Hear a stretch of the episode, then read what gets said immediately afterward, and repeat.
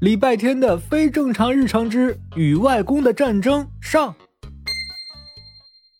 李家的外公算不上标准的好外公，他爱讲乱七八糟的睡前故事，爱和孩子们一起胡闹，爱自作主张搞点突然袭击。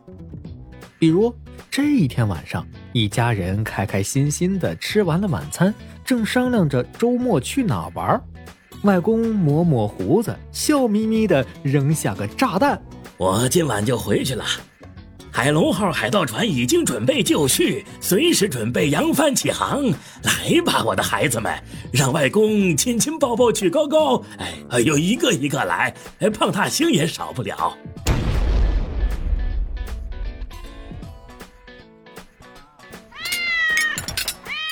你要走？今晚？现在？是的，小七，大侠总在夜幕下出发。海盗船，你那个小破三轮车，大晚上你开着它回乡下？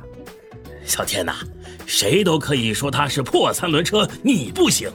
他曾经带着你乘风破浪，你还记得吗？这是终点吗，爸爸？你怎么突然就这样说，把我们的生活全都弄乱了？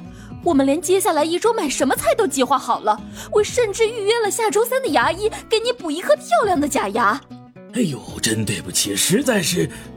哎，等一下，这俩孩子激动也就算了，梅梅，你不是早就知道了吗？下午你还帮我收拾了行李呢。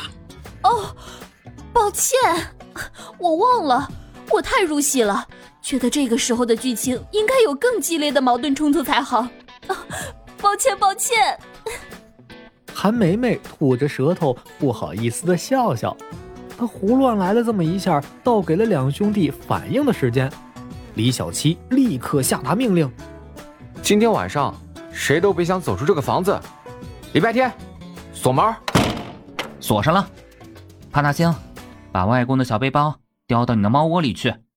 背包在，你在；背包没了，你也没了。虽然让朕看守东西这种事很没面子，但是老头不能走。老头走了，这个家里就没人会熬鱼汤了。李小七做出来的只是鱼的洗澡水而已。哎呀，孩子们，我已经出来这么久了，家里的菜园子都要长满野草了。哎呀，你们，外公的解释根本没有用。家里的大门被飞快的上了锁，李小七还加了一把自行车的铁链锁。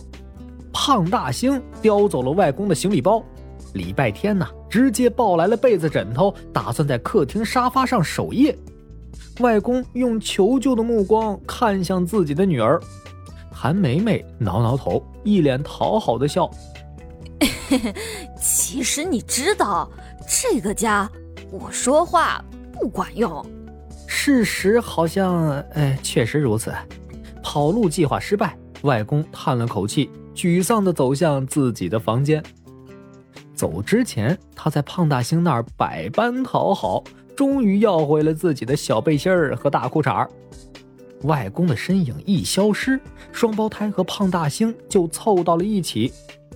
外公一定不会善罢甘休的，明天我们轮流看着他。好，我明天上午去动物园，小七你下午有网课，咱俩错开，上午你来，下午我来。今天晚上我睡老头床上，他要溜走，除非从我的尸体上踩过去。虽然听不懂胖大星在激动的叫什么，但是李小七也感受到了他的决心。双胞胎伸出右手，胖大星伸出猫爪，交叠在一起，与外公的战争打响了。看样子，外公真是插翅难飞了。不过。礼拜天的故事里有过意料之中的事儿吗？片尾彩蛋，俺是翠花。礼拜天非正常日常的正常打开方式。哎呀妈呀，老造笑了，你听去吧。